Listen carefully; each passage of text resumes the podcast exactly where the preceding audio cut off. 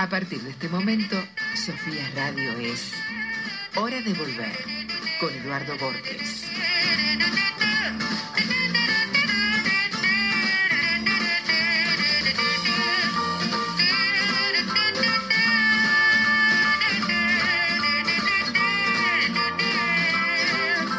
Compartiendo la radio este miércoles de abril, en pleno otoño platense. Y bueno, seguimos como ayer aprendiendo de boca de la licenciada en comunicación social Claudia Sarlangue sobre las microexpresiones faciales. Así que bueno, te seguimos escuchando, Claudia. Sí, ayer habíamos quedado en las microexpresiones faciales de rechazo interpersonal. Las microexpresiones faciales de rechazo interpersonal son el desprecio, si yo desprecio a una persona eh, o a lo que dice una persona, es porque me creo superior a ella. Es la única microexpresión asimétrica en donde hay asimetría en el rostro y se enmascara generalmente en una sonrisa.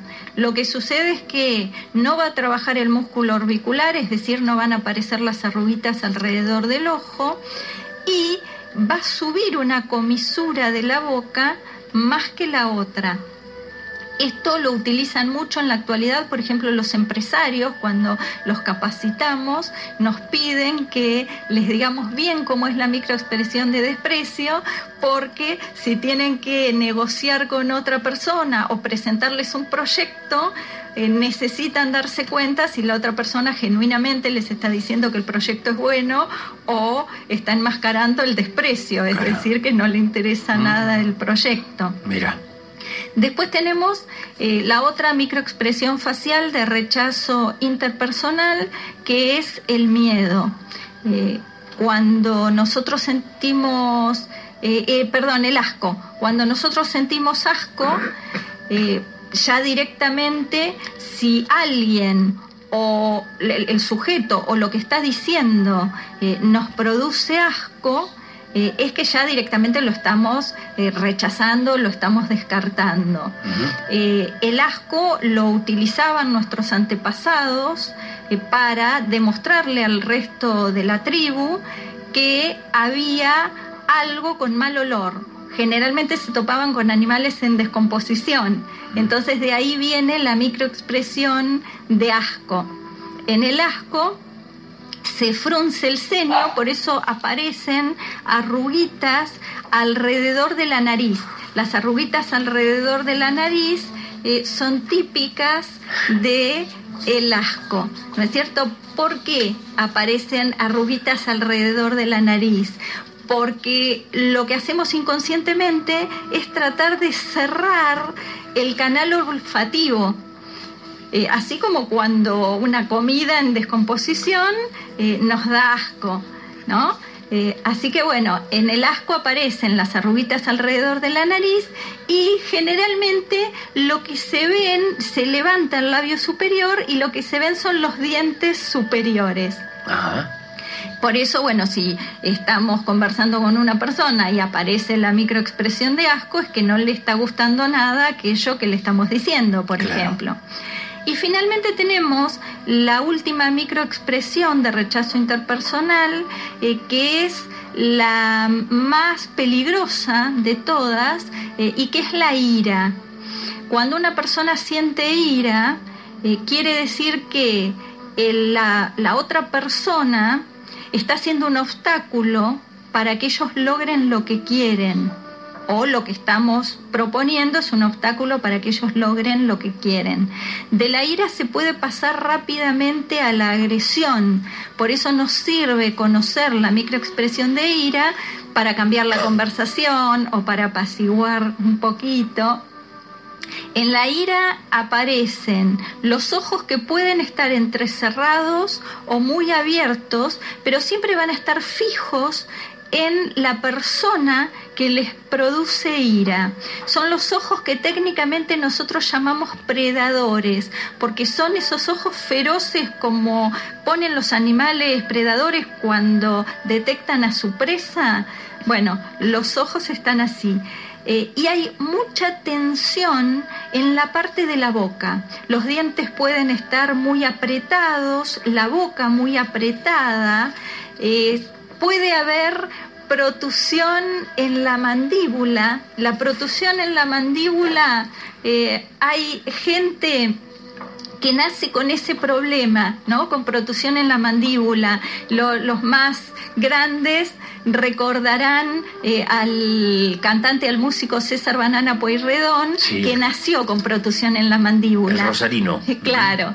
Es eh, eso muchas veces, eh, que bueno, que esta persona nació con ese problema, es el gesto que hacen las personas que sienten ira. Ira. Mm, ¿Sabes qué? En el próximo bloque vamos a seguir escuchando atentamente la ira, tan común en estos tiempos, ¿eh? Sí. Y tan peligrosa. Y tan peligrosa. Podés contactarte con nosotros a través del Facebook. Hora de Volver, Sofía Radio, FM 95.3 o al teléfono de la radio 44 54 95 3 o al celular 221 4 653 859. en este programa más de 26 años de experiencia en quiromasaje, reflexología y terapias alternativas, deportivas y traumatológicas. Irene Isabel Cafiero te recibe en su gabinete para ayudarte en la recuperación de tu equilibrio vital. Para solicitar turnos, llamar al 221-465-4817 o dejar mensaje. PS Estudio Paisajismo damos respuesta sensible y funcional al espacio verde, desde la naturaleza hasta la arquitectura y el diseño. Tex, mobiliarios, huertas, estanques y techos vivos. Nuestro celular 221-596-2815 y el Facebook PS Estudio Paisajismo, contactando con la sabiduría de la naturaleza. Kumara, nutrición y regeneración Atención al público los martes, jueves y sábados de 10 a 14 horas, los viernes de 16 a 19 horas. Facebook, espacio Kumara con Q y el email consultas. La página web www.kumara.com.ar. En el laboratorio fotográfico Vida Color tenemos la promo 5050 Imprimís 100 fotografías, tenés un 50% de descuento, tanto en formato digital como analógico. Se realizan autoadhesivos y gigantografías. El correo electrónico vidacolor830 yahoo.com.ar. El teléfono de contacto 482-0122 y su dirección, calle 6, número 830, entre 48 y 49. Farmacia Natale homeopatía, herboristería, flores de Bach, Bush, California y australiana, oligoelementos, sales de Suessler, lisadoterapia biliar y linfar. Envíos a domicilio. Teléfono 451-3660, calle 9, número 1415, entre 61 y diagonal 78. Porque hay otra forma de estar con vos te acompañamos en cada fiesta, en cada ocasión donde necesites plasmar los mejores momentos de tu vida. Foto y Video Sur te acompañará. Nuestro Facebook, Eduardo Luis Borges. Correo electrónico, eduborges.gmail.com. El celular es 221-465-3859. Si querés ser chef, pastelero o sommelier, estudia con los mejores profesores en el Instituto Técnico EPAC Escuela Platense de Arte Culinario. Títulos oficiales de nivel superior. Centro de Formación Profesional. Cursos cortos para aficionados. Rápida salida laboral. Bolsa de trabajo. Todos los materiales incluidos. Visítanos en www.epac.com.ar o en calle 2, número 925, entre 50 y 51. Nuestro teléfono 427 80 38. Yoga en Citibel. Cuando aprendemos con el cuerpo, nuestra mente descubre que su preocupación, temor o angustia es fruto de su encierro. Abramos el corazón del sentir para que el cuerpo nos muestre el camino hacia la sanación. Escuchemos, conectemos, sanemos. La profesora Bettina Nasso dicta sus clases en el espacio Rede Immensity 13B, casi esquina 472, City Bell. Su celular 221